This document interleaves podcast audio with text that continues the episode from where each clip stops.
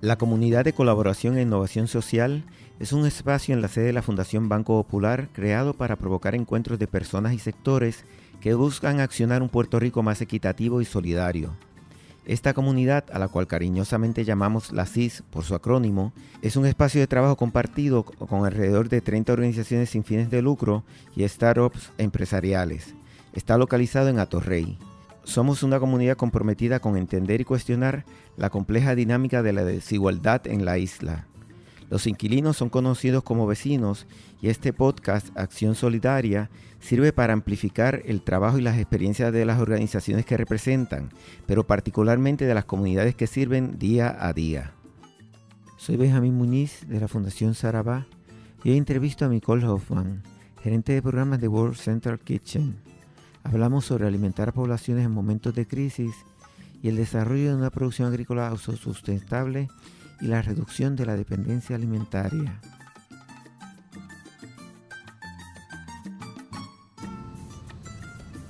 Hola Nicole. Hola Benjamín. Bienvenida a Acción Solidaria. Muchísimas gracias por la invitación para estar aquí hoy. Bueno, y vamos a hablar inmediatamente de qué es World Central Kitchen. ¿Cómo nació la organización?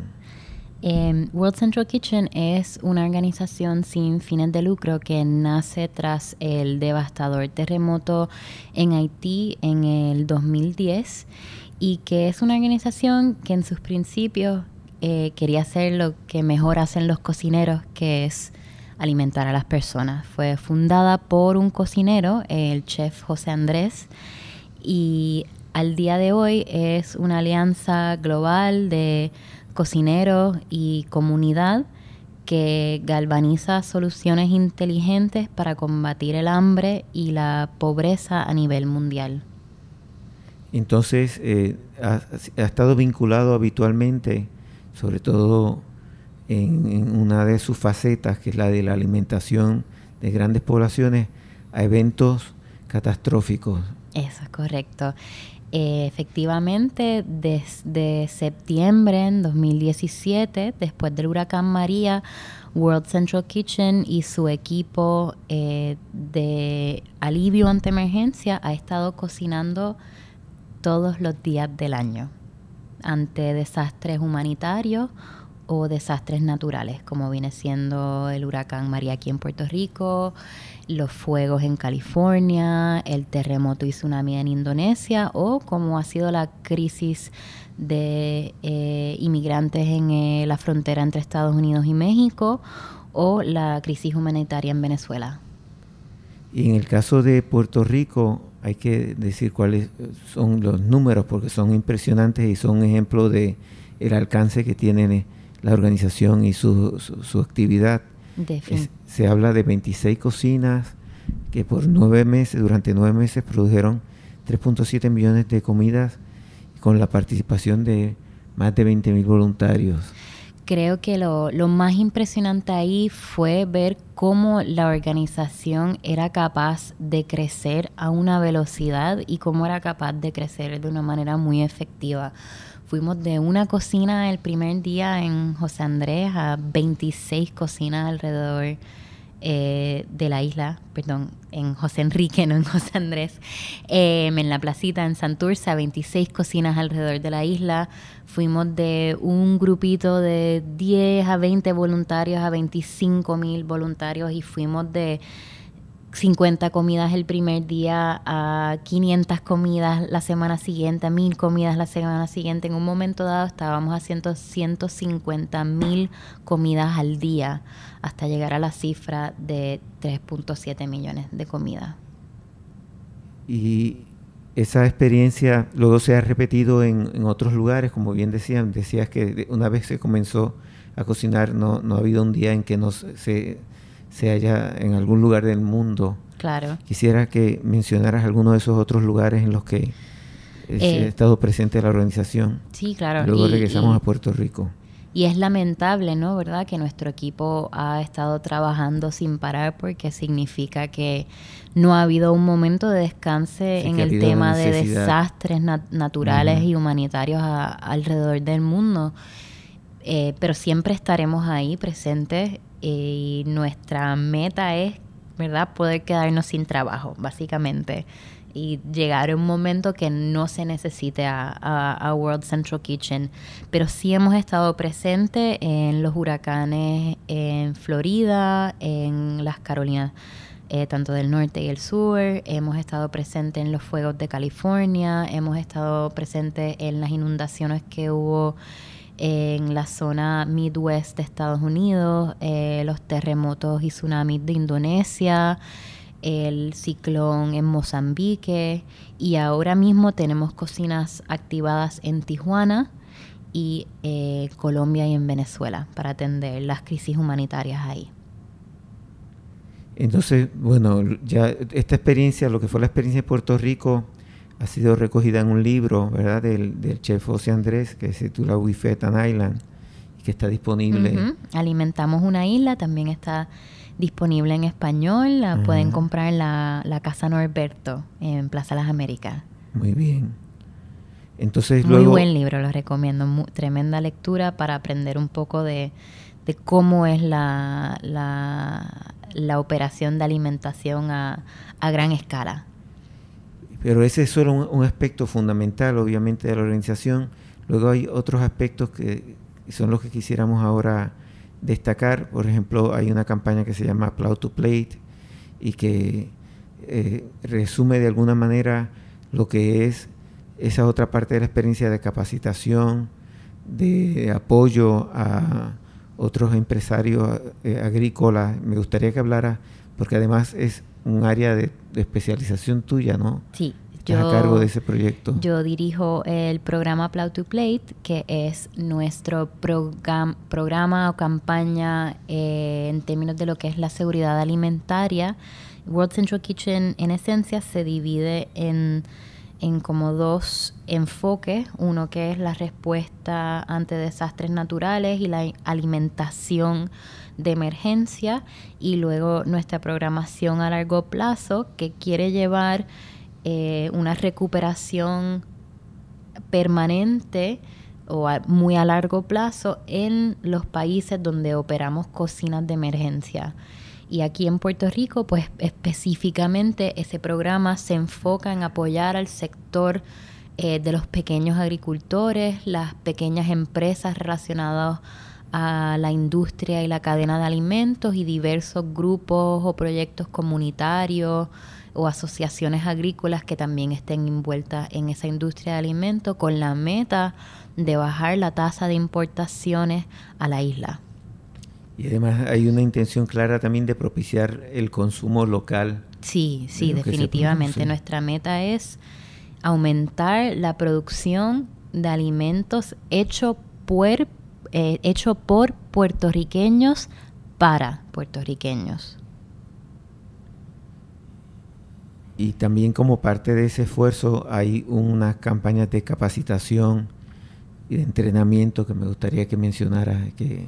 Sí, definitivamente nuestro programa ve eh, el apoyo que le estamos proveyendo a este sector, lo, lo catalogamos en tres sectores. El primer sector eh, viene siendo las subvenciones, eh, que proveemos subvenciones de 5 a 20 mil dólares para que los participantes puedan eh, crecer su, su operación y llevar su operación al próximo nivel y es una metodología eh, lo que llamamos de abajo hacia arriba, ¿verdad? Nosotros no imponemos ninguna estructura, no imponemos ningún tipo de apoyo, no decimos pues tienes que tener esta este invernadero 20 por 20, no hay una receta, ¿verdad? Exactamente, porque cada operación, cada negocio, cada proyecto, cada asociación es totalmente distinta y lo que queremos es que se, se autoanalicen y ellos nos, nos digan a nosotros qué es lo que ellos necesitan para crecer,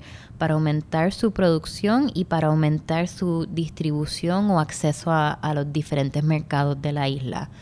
Em, y en esa índole, pues le proveemos eh, subvenciones de 5 a 20 mil dólares para apoyar ese, esa infraestructura o equipo o insumos, etcétera. Además de eso, eh, proveemos eh, capacitaciones en dos áreas.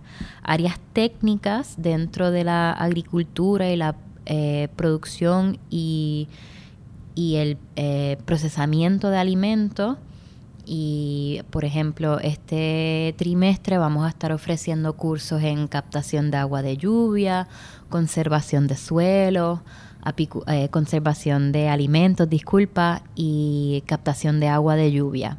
Además, ofrecemos capacitación empresarial que cualquier negocio o proyecto necesita poder manejar sus finanzas para poder crecer, ya sea su finanza personal o la finanza del negocio o del proyecto. Y este trimestre vamos a estar ofreciendo un bootcamp de agronegocios en colaboración con el grupo Guayacán, donde vamos a ofrecer diferentes módulos en eh, Business Model Canvas, eh, contabilidad y finanzas para pequeñas empresas, ventas y mercadeo y por último, manejo de logística y cadena ah, de suplidores. Y todos esos entrenamientos los vamos a estar llevando a cabo en las zonas rurales de la isla. Mm, qué bien. Y hablando de, de, zonas rurales y de participantes, me gustaría que dieras algunos ejemplos de organizaciones o eh, pequeñas empresas que han recibido el apoyo y qué tipo de apoyo, cómo se ha materializado esa, ese apoyo. Mm, claro, eh, pues voy a empezar por el principio, eh, que entiendo que es siempre el mejor lugar para empezar. En nuestro primer participante del programa Plow to Plate es una finca en Manatí que se llama Frutos del Guacabo. Y Frutos del Guacabo es un lugar mágico. Ellos, además de ser productores, ellos eh, tienen un enfoque en una producción hidropónica de productos de muy alta calidad, de hojas verdes y diferentes especies y lo que llaman micro hojas, microgreens. Además de eso, también tienen una producción de eh, pequeños rumiantes que utilizan tanto para carne como para la producción de leche y queso de cabra. Pero además de eso, ellos también funcionan como un modelo eh, cuasi cooperativo o un distribuidor para unas 50 eh, fincas de pequeños agricultores y actúan como el middleman entre esos, agricultura, esos agricultores y sus fincas y los hoteles y los restaurantes y chefs de toda la isla. Nosotros a Frutos del Guacao pues les ayudamos con muchas reparaciones de, la finca después de, María, en la reparación de los invernaderos y otra infraestructura, pero también le ayudamos en la construcción de, un walking cooler, en un espacio de almacenamiento en frío que realmente los ayudó a, cambiar su operación por completa, ¿verdad? antes tenían que tener a agricultores em, llevando la mercancía diariamente, ahora esto les permite una libertad y una flexibilidad que antes no, no tenían para su negocio y también les permite em, poder crecer el negocio. Eh, también les quisiera hablar de, de proyectos innovadores que auspiciamos eh, tenemos a varios, eh, como llaman, startups, ¿verdad? En el programa. Uno de ellos es el grupo Besan en Ponce, que es la única empresa a grande escala de agricultura de interior. Entonces, una agricultura que, que nace totalmente adentro, ¿verdad? Y ellos producen miles de cabezas de, de lechuga en el municipio de Ponce mensualmente a través de esta nueva tecnología. Además de eso, ellos también venden modelos eh, totalmente sostenibles donde uno puede comprar un vagón ya eh, equipado con toda esta tecnología y ese vagón uno lo puede poner en su finca o también está envisionado para hoteles, restaurantes, hospitales, para que puedan tener una producción eh, totalmente sostenible, eh, como dicen, off-grid, ¿verdad? Fuera de, no, no consume energía eléctrica ni agua, em, para tener una producción de alimentos locales eh, inmediatamente en, su, su, alrededor. también apoyamos a mujeres en la agricultura como es... Sí, he eh, leído que hay un alto grado de participación de mujeres. Sí, sí, muchísimas. En proyectos. Como son las eh, agroempresarias de agroempresas Atabey en Ponce, que se especializan en el cultivo de aguacate. Eh, como es Amasar en Jayuya, que se especializa en el procesamiento de la pana para hacer harina de pana y hacen unos pancakes y unos waffles deliciosos. Eh, también apoyamos a pequeñas agricultoras como es Tadilca Rivera de la microfinca en Camuy em, y, a, varias otras agricultoras, a, Charlotte Rivera de Mimosa Brunch en Aguadilla, o perdón, en Aguada, que se los recomiendo para su próximo brunch. La ayudamos a establecer el único restaurante 100% farm to table en Puerto Rico. ¿Y cómo es eso? Pues eh, ella compra gas, bueno, quizás 100%, pero todo, todo, todo, todo lo que ella pueda comprar en Puerto Rico, ella lo compra en Puerto Rico, agricultores locales, y además de eso, pues detrás del restaurante hay un pequeño jardín que les invito a que lo visiten, donde crecen sus propios alimentos también.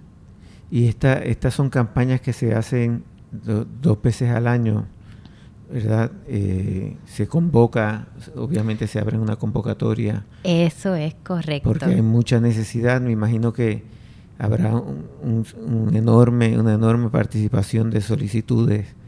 Me gustaría que hablara de cómo funciona a nivel técnico esa parte del programa. Sí, claro que sí, con mucho gusto. Em, para darle un ejemplo del crecimiento que ha tenido el programa, nosotros abrimos la primera convocatoria oficial en septiembre del 2018 y tuvimos unos 120 solicitantes. Y abrimos la segunda convocatoria en abril del 2019 y tuvimos 400 solicitantes, o sea, más de incrementó un 200, más de un 200%. La próxima convocatoria abre ahora el 1 de septiembre del 2019 y va a estar abierta durante exactamente un mes. Cierra el 1 de octubre de 2019 a las 11.59 de la noche y le invitamos a todo eh, agricultor o empresa o proyecto relacionado a la cadena de alimentos que esté escuchando que entre a nuestra página web y que lea la solicitud. Va a estar publicada eh, en línea a partir del 1 de septiembre. Y, eh, ¿Cuál es la página web? Es wck.org. Ok. También nos pueden encontrar en Facebook bajo World Central Kitchen Puerto Rico, que también estaremos publicando eh, información ahí en las redes sociales. Y, vamos a hablar de números. ¿Cuánta, cuál ha sido la ¿Cuáles han sido las aportaciones que hasta el momento se han podido hacer a través de, esta, de estas campañas? Claro que sí. En el 2017 apoyamos directamente a varios negocios en la cadena de alimentos, específicamente en la área de producción y distribución de alimentos, eh, que lo llamamos our, eh, Small Business Recovery Grants o subvenciones de recuperación. Y esos fueron otorgados a unos 15 eh, negocios aproximadamente y fueron unos 215 dólares aproximadamente en el 2018 a través... Mil. Mil dólares. Mil dólares, sí. A través de... Eh, en el 2018, a través de Plow to Plate, otorgamos más de medio millón de dólares a 35 proyectos y negocios a través de toda la isla. Y en esta última convocatoria en abril eh, le dimos la bienvenida a unos 22 participantes nuevos de Plow to Plate, otorgándoles unos 320 mil dólares, lo cual lleva las contribuciones total de World Central Kitchen hasta la fecha a casi un millón y medio eh, en, fondos eh, otorgados a diferentes proyectos y, empresas locales. estos fondos? ¿Cómo se financia la organización? La afinación es una organización sin fines de lucro, así que la mayoría de nuestros fondos son recaudaciones que vienen de eh, donantes a través de todo el mundo. Y por ejemplo, en el caso de Puerto Rico, durante el periodo post-María, ¿cómo se, ¿cómo se logró? Porque fue un evento de gran magnitud, hablamos de 3.7 millones de comidas, 26 eh, comedores, nueve meses de producción, eh, obviamente eh, más de 20 mil voluntarios. Eh, decías que, que provienen de distintas fuentes los donativos. Me gustaría que hablaras un poquito de esa estructura que habla de lo que es también la organización y cómo se reconoce el éxito de la organización, obviamente a través de la el apoyo que recibe de instituciones, de individuos, me imagino que hubo eh, participación de la diáspora. Eh, ¿Cómo funcionó? Pues eh, después del huracán María y yo no estaba en el equipo en aquel entonces, así que no sé si no puedo hablar en detalle, pero sí sé que hubieron muchísimas donaciones que entraron en ese momento, pues porque el mundo entero vio la necesidad que hubo en Puerto Rico y el mundo entero abrió su corazón y su bolsillo para donar no solamente a World Central Kitchen, pero a tantísimas organizaciones sin fines de lucro que, que estuvieron trabajando aquí en la isla para la recuperación de la isla.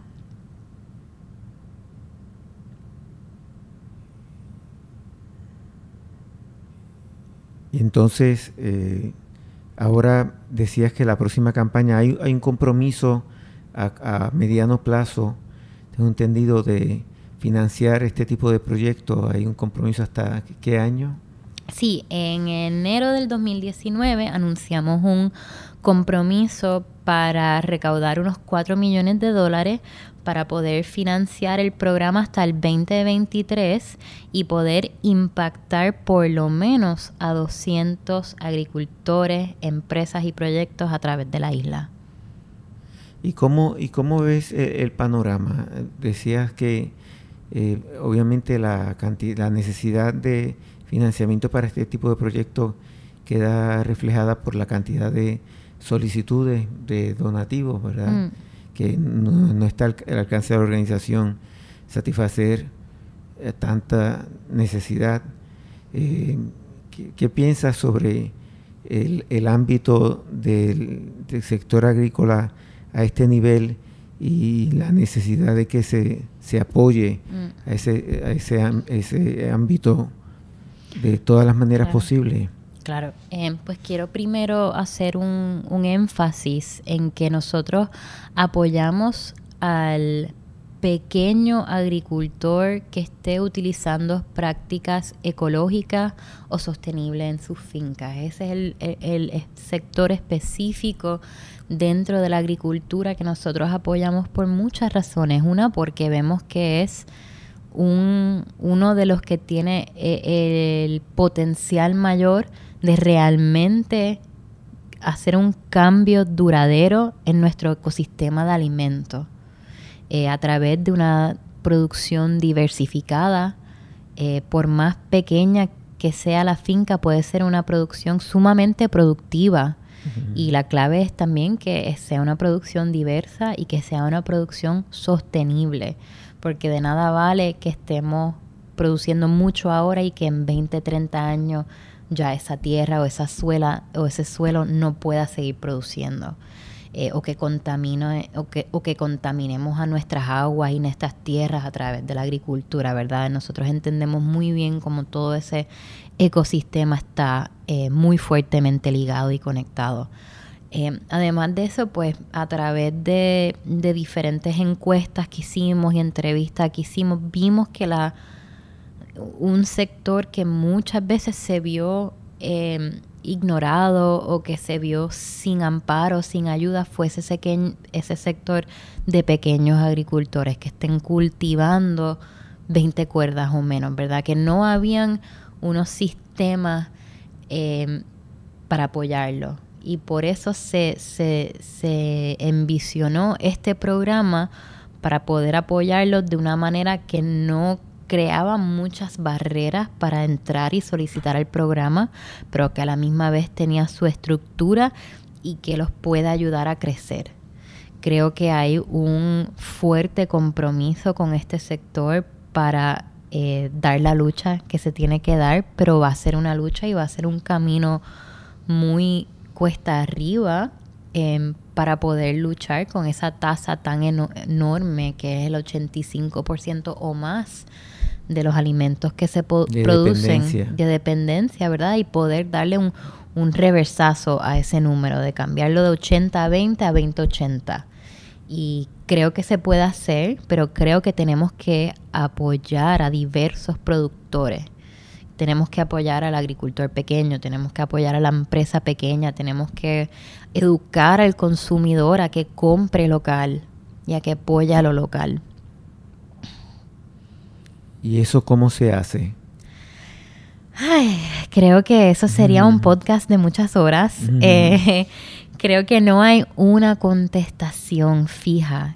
Creo que es una solución que va a tardar tiempo, que va a mm. tardar la colaboración de muchos diferentes sectores. Va, vamos a necesitar la colaboración del de agencias públicas, del gobierno, del, sector privado y las empresas privadas, de las organizaciones sin fines de lucro, de las comunidades. Em, y vamos a necesitar también mucha educación, mucha educación sobre la importancia de comprar local, de los efectos que eso tiene sobre el bienestar no solamente físico, sino económico del país.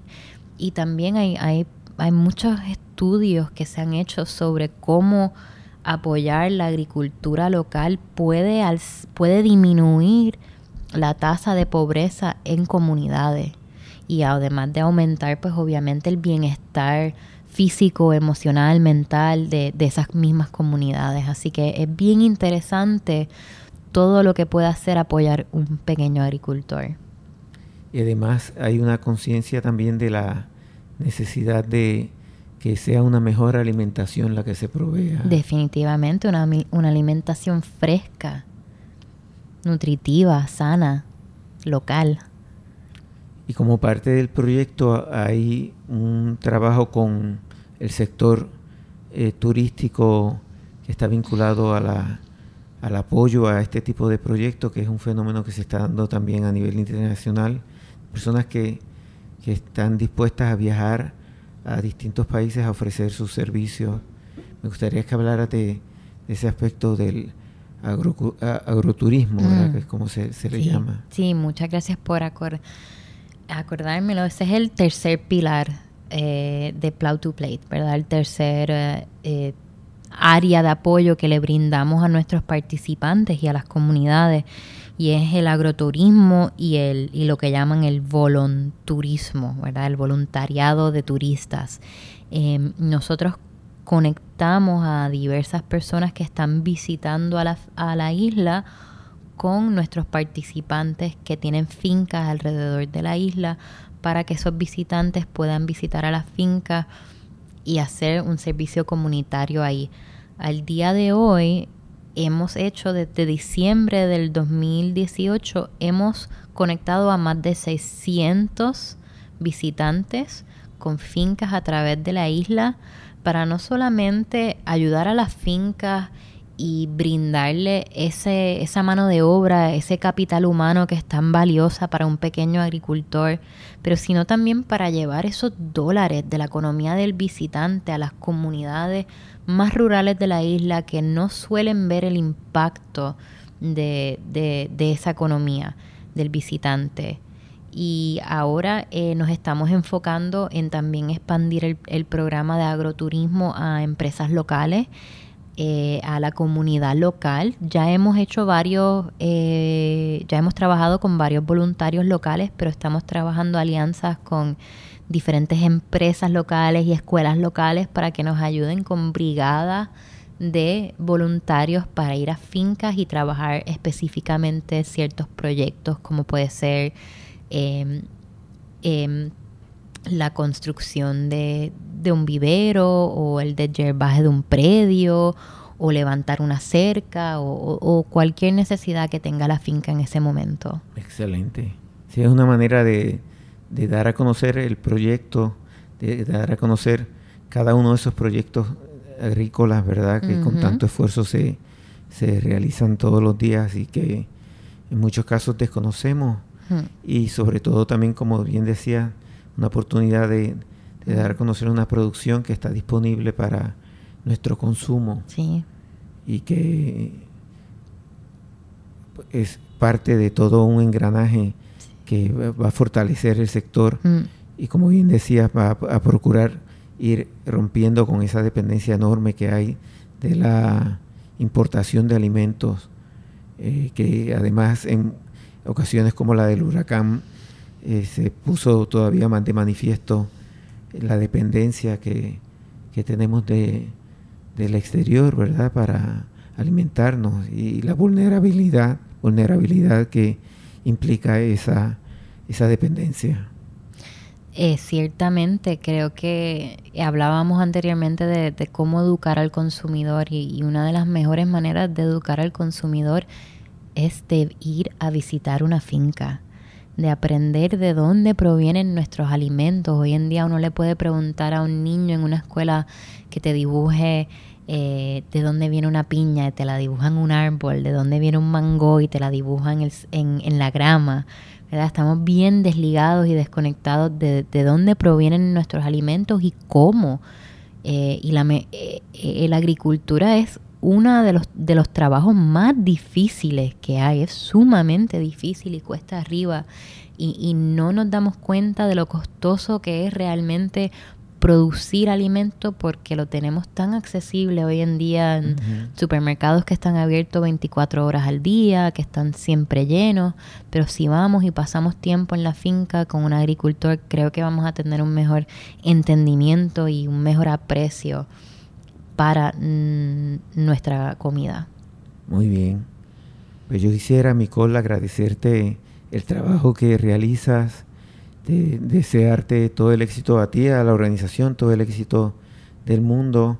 Estamos ahora eh, próximos a comenzar una, una, campaña de Plow to Plate, ¿verdad?